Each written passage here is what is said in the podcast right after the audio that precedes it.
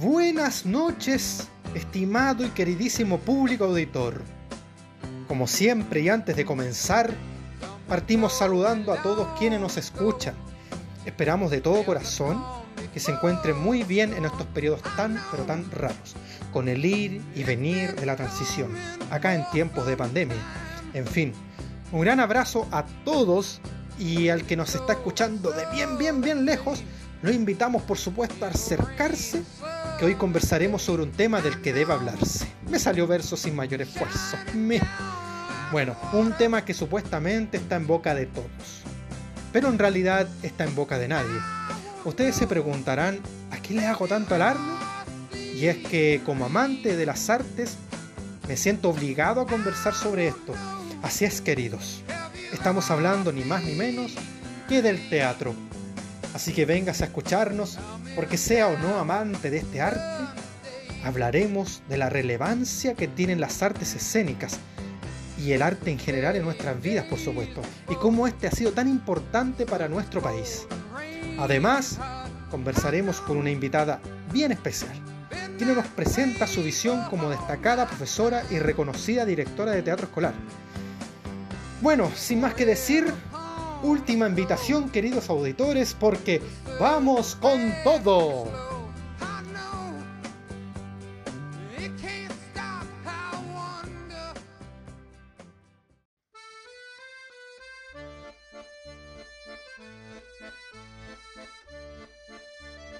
El teatro es la única institución del mundo que lleva 4.000 años muriendo y nunca sucumbido.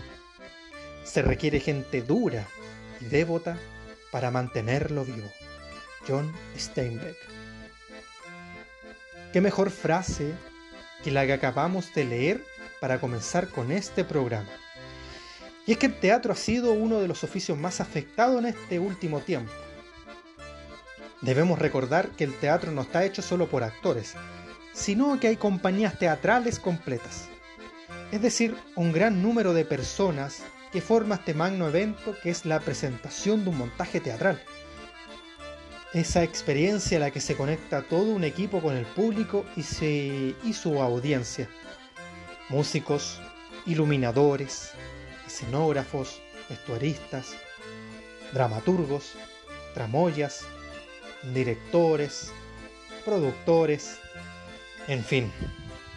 Pero para comenzar a hablar del teatro, debemos preguntarnos primero, ¿de dónde surge? ¿Para qué existe?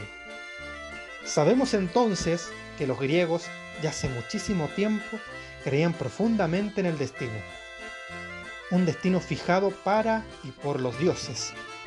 Toda su vida estaba centrada en esta creencia, y con miedo y gozo celebraban a un gran número de deidades. Desde sus celebraciones y su cultura religiosa surge lo que es la tragedia griega, la cual existía para producir catarsis, lo que era para los griegos la purificación del alma y o purificación de todos los males. Además, la tragedia permitía enseñar a las personas quienes asistían a verla, que nunca se debían enfrentar a su destino, puesto que siempre en este tipo de teatro se presentaba la lucha del héroe trágico contra el mismo, destino entonces que equivalía a enfrentarse contra los dioses. Sin más que agregar, ya sabemos que este tipo de teatro se ha ido transformando y se le ha quitado un poco su carácter religioso.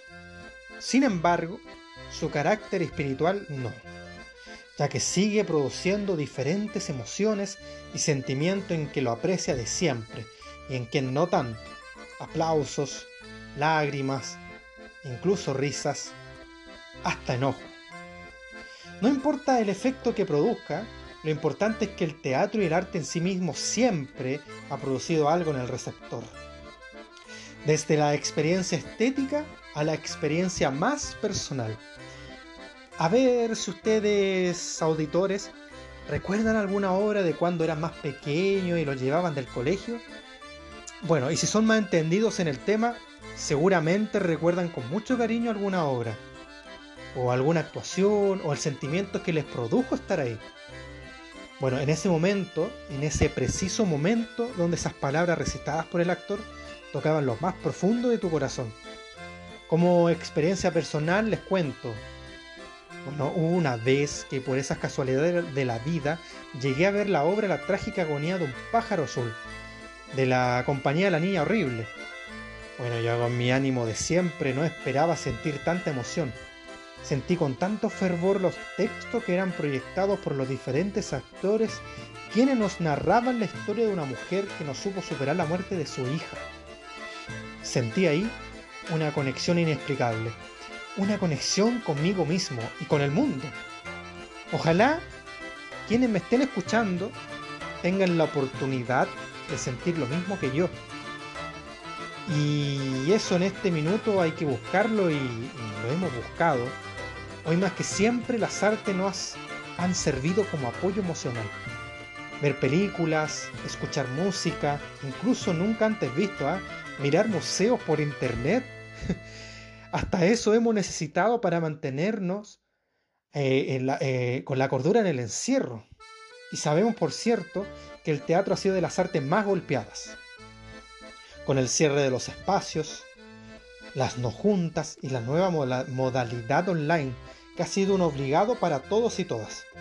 Pero yo me pregunto, si los malls están abiertos, si el fútbol sigue entrenando y el público ahora vuelve a los estadios, ¿No es hora una urgente necesidad que permitan que los artistas nos nutran de alma y cuerpo?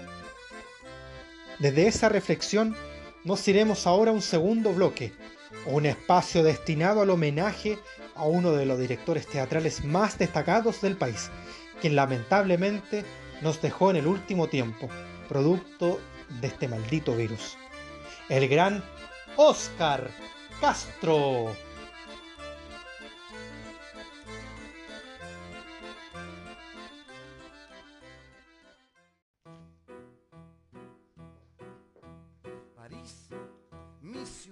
Este gran director, dramaturgo, actor, guionista, el gran Oscar Castro, o más conocido como el Cuervo Castro, nació en Santiago de Chile y desde joven las artes iban haciéndose parte de su vida.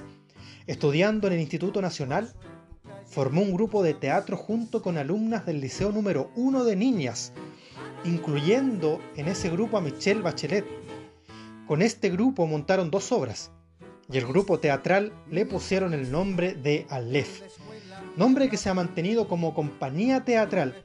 Desde ese entonces hasta ahora, como dijimos al principio, es sumamente difícil hacer teatro ahora, y desde siempre. Porque se necesita de mucho coraje, de mucha pasión, y cómo será la pasión de Oscar, que incluso cuando fue detenido en época de dictadura, incluso ahí en el encierro donde estuvo detenido, hizo teatro. Delante de todos y sin más, y cuando digo de todos, es todos. Hasta los militares se quedaban paralizados observando sus piezas teatrales. Este gran hombre se juntó simplemente con sus amigos de encierro e hizo historia. Al tiempo fue exiliado a Francia donde tuvo que aprender desde cero, rehacer su vida y enfrentarse a una cultura y un idioma que no conocía. Y es ahí donde conoció a su mujer, con la que se mantuvo hasta su reciente y triste fallecimiento. Al irse a Francia, cualquiera pensaría que el teatro no era una opción de vida, sin embargo, su amor por este gran oficio no le dejó jamás de lado, formando una nueva compañía de teatro con el mismo nombre, Aleph. La compañía que indicábamos anteriormente se inició en Chile antes del periodo de dictadura que volvió a renacer y con un nuevo grupo hermoso de personas y por supuesto con su amada esposa Sylvie. ¿Para qué les cuento, queridos auditores, el sinfín de éxito que tuvo escribiendo obras teatrales? Por nombrar algunas, El exiliado Mateluna, que parte de, la música del, del, instrumento del exiliado Mateluna están sonando aquí de fondo. Se sirve usted un cóctel Molotov, El cabaret de la última esperanza, El Che que yo amo, el 11 de septiembre de Salvador Allende y muchas, muchas otras. Pero, y además, no suficiente con el teatro renovado en Francia, planteó en Chile un nuevo espacio escénico donde generó instancias de participación social desde otro lado del mundo. recibió un dinero por su madre Julieta, ya que fue una de las tantas lamentablemente detenidas desaparecidas. Y Oscar, con su elegancia y pasión, no encontró nada mejor que hacerle un homenaje y crear la Sala Julieta ubicada en la comuna de La Cisterna, donde niños, adultos, vecinos, jóvenes, viejitos, todo el mundo, todo, todo el mundo pudiese hacer y ver teatro. Bueno, eh, actualmente la LEF es una compañía de teatro social y popular, que tiene como fin incluir a todo el mundo en sus elencos. Bueno, eh, eh, puedes vivir una experiencia, todos quieren asistir, ya que no conforme con las presentaciones del montaje, luego todos los que asisten son invitados a compartir una sopa, una copa de vino o un pancito amasado, en conjunto con toda la compañía para conversar y vivir la conexión de la que hablábamos hace un momento. Bueno, podríamos seguir contándoles las maravillas del gran cuervo, pero me quiero, me, quiero quedar con las palabras de Gabriela Holguín, la actual directora de Teatro Lef Chile. Oscar decía que si queda rica y el pan amasado está calentito, la gente se va a ir con ese recuerdo.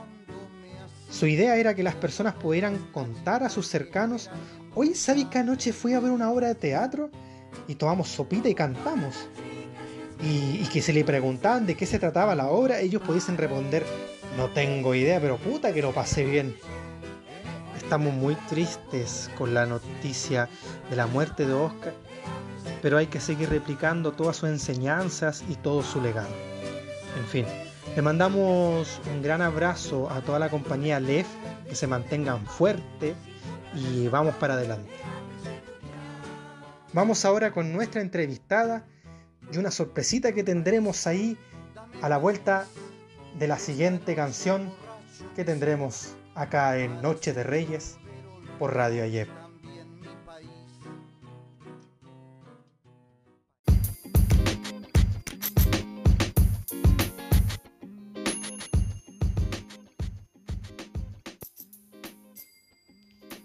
Y en esta nueva oportunidad tenemos el agrado de contar con una nueva invitada, Catalina Calderón, quien con solo 24 años es licenciada en Educación y profesora de Lengua y Literatura. Egresada de la Universidad San Sebastián, quien también cuenta con estudios en didáctica de las artes escénicas en la Universidad de Chile. Actualmente se encuentra cursando un diplomado en Educación e Innovación Curricular de la Universidad de Salamanca. Además, es organizadora y fundadora del Festival de Teatro Escolar de la Universidad San Sebastián, fundadora y organizadora de los encuentros teatrales y tardes culturales de la compañía La Pingüinera del Liceo Benjamín Vicuña Maquena. Y no solo con eso, también forma parte de la organización del Festival Internacional Exacta, Festival de Educación, Teatro y Matemática que organiza el Centro de Estudio TESIA, Tecnología, Artes y Ciencias. Actualmente se encuentra trabajando en el Colegio Alicante del Sol y en educación extraescolar, innovando con hartos proyectos. Pero bueno, dejamos que ella nos cuente un poco más. Saludamos entonces a Catalina. Bienvenida Catalina, ¿cómo estás? Muchas gracias por estar aquí. No, Miguel, muchas, muchas gracias a ti. Estoy súper contenta y súper agradecida de la invitación feliz de contar un poco, un poco de mi experiencia. Muchas gracias de vuelta por aceptarla. Cuéntanos, Catalina, un poquito de tu experiencia tal vez. ¿Cómo te has hecho parte de esto grande que es el teatro? ¿Dónde iniciaste? Uf, te contara Miguel. harta, harta historia por ahí, pero, pero antes de contarles, primero que todo quiero agradecer que hayas hecho un programa en el que hables de algo que es tan, tan importante que, que es el teatro y principalmente las artes, la necesidad de que eh, sigan las artes en vigencia. A pesar Muy necesario. ¿eh? sí, a pesar de que tú dijiste en un principio que efectivamente esta frase tan, tan buena, que, que, que el teatro es un arte que ha ido muriendo, que, que, ha ido decayendo, pero que se sigue en pie. Así que nada, primero gracias por eso. Y eh, también agradecerte también que hayas podido hablar de, de Oscar Castro. Sí, el gran Oscar Castro. Y, es muy necesario hablar de él. Sí, yo estoy súper de acuerdo con eso, porque mm, yo creo que es un referente, un referente importante, importante en, en Chile. Yo creo que todos debiésemos conocerlo. Bueno, mira, te cuento un poquito. Eh, yo me inicié bastante chica en el teatro. Eh, partí típico en los, en los talleres de colegio, talleres de básica. Y luego en el taller de media yo creo que ya estaba metida en el teatro. Y para qué te cuento, o sea, yo estaba más tiempo en, ensayando, haciendo teatro que, que en la sala de clases. Siempre me decían que yo hacía la cimarra, pero tenía, tenía ahí una persona maravillosa que era el inspector del colegio que, él sabía que yo no estaba leseando, entonces me daba permisos para no estar en la sala de clases y me dejaba ensayar en el auditorio. Entonces ahí partió todo, eh, ya en segundo medio ya estaba dirigiendo, me mantuve segundo, tercero, cuarto dirigiendo, participamos de hartos festivales maravillosos y organizamos nuestros propios festivales. Y luego entré a estudiar pedagogía del lenguaje eh, y ahí también empecé como con una nuevas compañías y organicé los, los encuentros que se han mantenido en la Universidad de San Sebastián de teatro escolar y por supuesto el festival de matemática que tú también nombraste que ha sido también súper importante en mi vida. Y ahí quería contarte una anécdota. Cuéntame esa anécdota. Que tú hablaste de Oscar Castro y yo recordé a propósito de, de, que mm, me preguntaste cómo inicié. Tengo que decirte que tuve un profe maravilloso Marcos Ramos, quien era bien cercano a la Gaby de la LEF y al Oscar Castro. A la Gaby Holguín. Sí, a la Gaby, quien es la, directora actual de la LEF. Cuando era muy chica, muy chica y tenía este profesor maravilloso, Marcos Ramos, lo fui a ver actuar. Y, adivina quién estaba. fui a ver. Eh, me imagino el, gran Oscar, ¿no? Sí, estaba Oscar. Claro, el gran Oscar y La casa es el fracaso. Oh, una obra maravillosa. Eh, sí, eh, y bueno, yo fui a ver actuar a Marco Ramos y vi a Oscar en escena eh, y yo no, sabía que había partido la obra. Pero Oscar ya estaba actuando. Y yo ahí lo encontré, pero increíble. Porque yo dije, esto es Shakespeare. Esto es el juego del teatro en el teatro. Pero, no, estupendo. No, es maravilloso lo que hacía Oscar, por ejemplo. De repente, él siempre decía que con una silla y con una mesa podía ir a hacer teatro. Entonces e, e, era, e, es maravilloso lo que hacía él en escena, porque uno no, sabía si estaba actuando, si estaba retando a los actores, uno no, no, no cachaba eso. Nunca sabía, si yo, yo lo encontré increíble, yo ahí de esa vez que yo seguí a la LEF y lo he seguido todos estos años y esto, toda la obra, ese teatro espectacular, así que gente, la gente que nos está escuchando, por favor, dése el tiempo de revisar cuál es el teatro LEF, porque tiene que verlo, tiene Exacto. que verlo. Oye, pero, pero mira el mundo chico, las coincidencias de la vida. Yo llegué al Teatro Aleph por allá del año 2015, más o menos 2016. Llegué por, por un amigo y mira, fue así. hablar súper corto esto, mira. Íbamos a ir a, a ver una, un, show al Mall Plaza que está ahí en el 14 Vicuña. ¿Ya? Y, y, mi amigo me dice, oye, ¿por qué no vamos a ver una obra de teatro? O si queréis participar en una obra de teatro.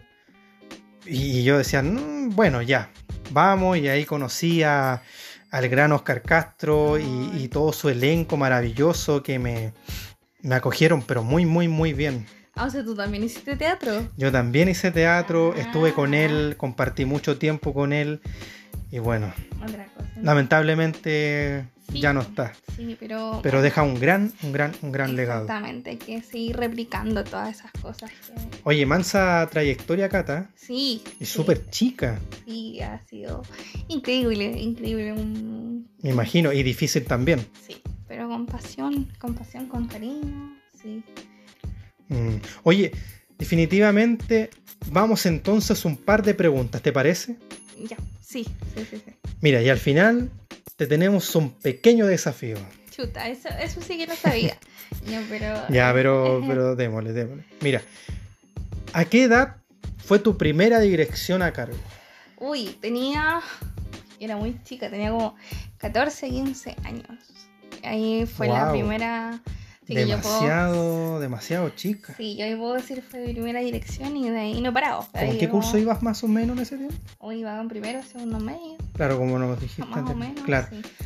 Oye, ¿y cómo ha sido renovar en pandemia? Oye, a renovar un poco lo que ha sido el teatro. ha sido complejo, complejo, complejo cuando decirte que trasladar en lo que es lo, desde los ejercicios que uno hace, la corporalidad, los juegos de la confianza, todo, llevarlo a, la, pantalla ha sido súper complejo, pero creo que ha sido necesario. Que ha sido necesario, tener que innovar. Sí, porque, pucha, lamentablemente tú sabes que en este país el arte es muy mal mirado. Sí, pero yo creo que ha sido un obligado, pero un obligado que igual ha sido pucha, lo bueno, lo bueno de todo lo malo, porque ha sido horrible, pero de, todo lo malo ha sido por destacar la necesidad que hay de, seguir manteniendo espacios culturales, espacios artísticos. Y... Necesita demasiado incluso en este país. Claro, claro que sí. Oye Catalina, ¿tú crees que debiese ser obligatorio el teatro en los colegios? Yo creo que no. Mm, me, me cuesta decir que no, porque ojalá todo el mundo hiciese teatro pero no creo que debiese ser un obligado porque perdería la magia que tiene el teatro de, buscar, de tener esa necesidad de esa desconexión que tú hablabas y también de conexión. O sea, mm. esa, necesidad de proyectarte en un otro, de vivir la experiencia para con un otro, yo creo que, no debiese, por ese lado, no ser obligatorio. Sin embargo, te digo desde mi experiencia actualmente, eh, que el teatro en los colegios ahora ha sido un, salvavidas de todo lo que está pasando. Claramente. Ha sido eh, algo que los motiva, algo que los acarrea, algo que los hace seguir. Eh, y yo creo que por ese lado, sí, las artes, sí o sí, tienen que estar presentes en todos los programas, sí o sí. Y debiesen tener más horas. Eso sí te lo puedo, te lo puedo firmar. Pero, bueno. Claro. Mm. Bueno, Catalina, te doy las gracias. Y bueno, como te dije anteriormente, te tenemos un pequeño desafío. Vamos a hacer la radio teatro acá en Noche de Reyes. Así que por favor, todos atentos, porque a lo que viene ahora en este siguiente bloque es la radio teatro acá en Noches de Reyes por Radio Ayep. No se despegue.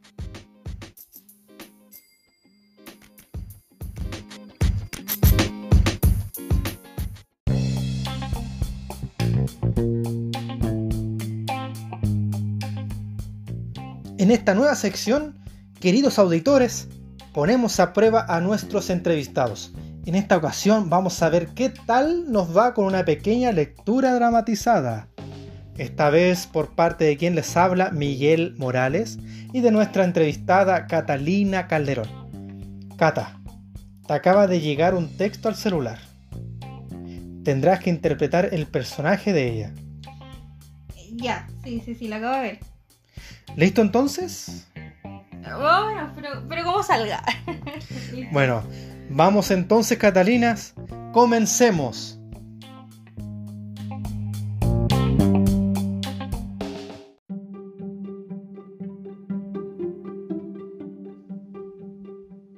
Y así, he pasado años tratando de entender la relación de pareja dentro de mi propia relación ¿Y para qué entenderla si al final termina haciéndose añicos? Oye, linda palabra, añicos. Muy expresiva. Porque añico es lo que haríamos nosotros los hombres con algunos males que nos persiguen de manera andémica nosotros los matrimonios. Añicos cada vez que hace esa expresión de burla. Y que no es de burla porque sería evidente, pero sin duda es un gesto de superioridad o más bien de satisfacción de ver que algo no hice bien o que tú crees que no hice bien. Te añicos. ¿Pero qué es esto? Ese, ese, ¿ves? Es una mezcla como de, de, autosuficiencia y menosprecio, como diciendo, esta que es tonta, ¿no? Si crees que no me doy cuenta. No he hecho nada, oh. Y ahora estás diciendo que yo estoy loca, que yo miento, que yo invento cosas. Pucha, que soy paranoica, weón. Y ahora viene el claro calificativo, ¿no? Si tú todo lo clasificas, los locos, los paranoicos, los enfermos, todos los que no están de acuerdo contigo tienen algún calificativo. Los ignorantes, los mediocres. Los enrollados. Ya empezaste de nuevo. No, no, te estoy ayudando en tu enumeración eh, eh, caótica. Enumeración, hombre. No, si no hay caso, si no lo aguanto. Y lo peor de todo es que el tratar de entender por qué nos llevamos así me deja tan agotada y tan confundida que ya termino parando la conversación. Tengo tantas cosas que hacer que no quiero seguir perdiendo el tiempo y dejo todo como está. Y así hemos seguido por más de 10 años. Sí, 10 años desde la universidad. Punto importante, y aquí nos detendremos un momento porque esta especie de relación social, formal, este, este vínculo, sociedad, es además voluntario. Voluntario, ¿se dan cuenta? Cuando yo era una chiquilla sacándome el jumper para ponerme los trapos artesa de la época de principios de los 90. Fines de los 80. No, ese eres tú, yo soy de los 90. Bueno, en esa época me emparejé, como se decía, en ese entonces, con, con este señor voluntariamente, repito. Y bueno, que por aquel entonces debo dejar en claro que era bastante distinto para que no crean que era ciega. Aunque dicen que el amor es ciego. Sí, el amor es ciego. Pero debería ser mudo. Tendríamos menos problemas. Se los aseguro. Puta, nosotros siempre hablábamos de más. Mm. Se nos cae el cassette. Termino muy ochentero por lo demás. Pero siempre metemos la pata. Y ellas deberían ser mudas para dejar de criticarnos. ¡Qué manía más insoportable! Uh, ya vas a empezar con tus lugares comunes y la lucha de los sexos que tanto marcó nuestra generación. Evoluciona, hombres. Ya pasó esa época donde los hombres al lado de las fiestas y las mujeres al otro. Todos nerviosos tratando de sacar a bailar. Y cuando por fin lograban sacar a bailar a una mujer, todos iguales.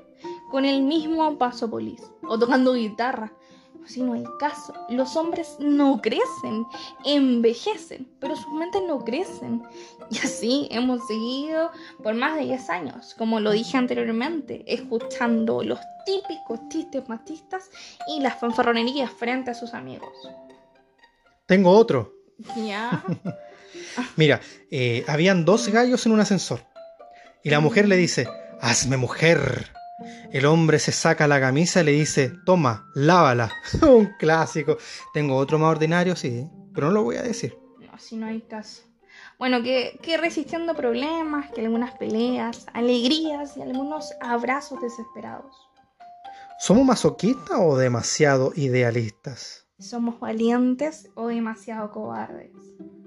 Pero algunos de nosotros rompemos las reglas y nos separamos pero finalmente volvemos con nuestras esposas o nos volvemos a emparejar para tomar el rol del hombre de la casa.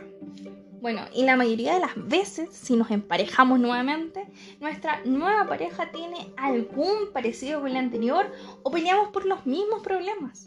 Y ahí es donde uno se detiene y se pregunta, ¿no habrá sido mejor quedarme con el primero? Total, algo tenemos en común, los hijos.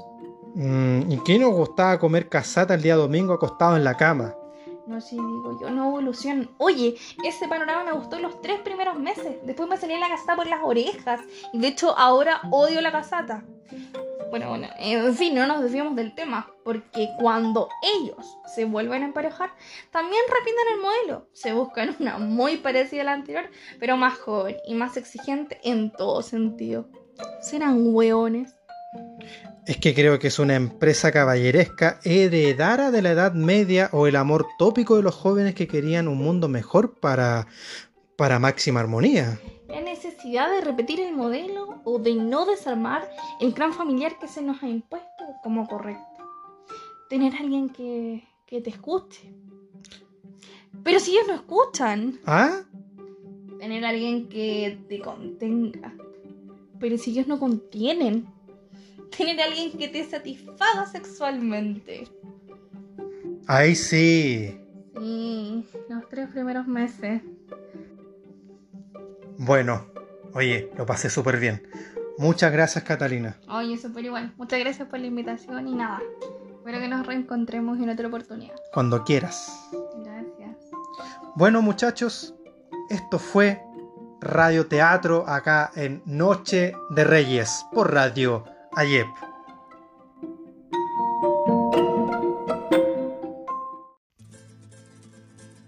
Oye, No sé ustedes, pero yo le he pasado estupendo.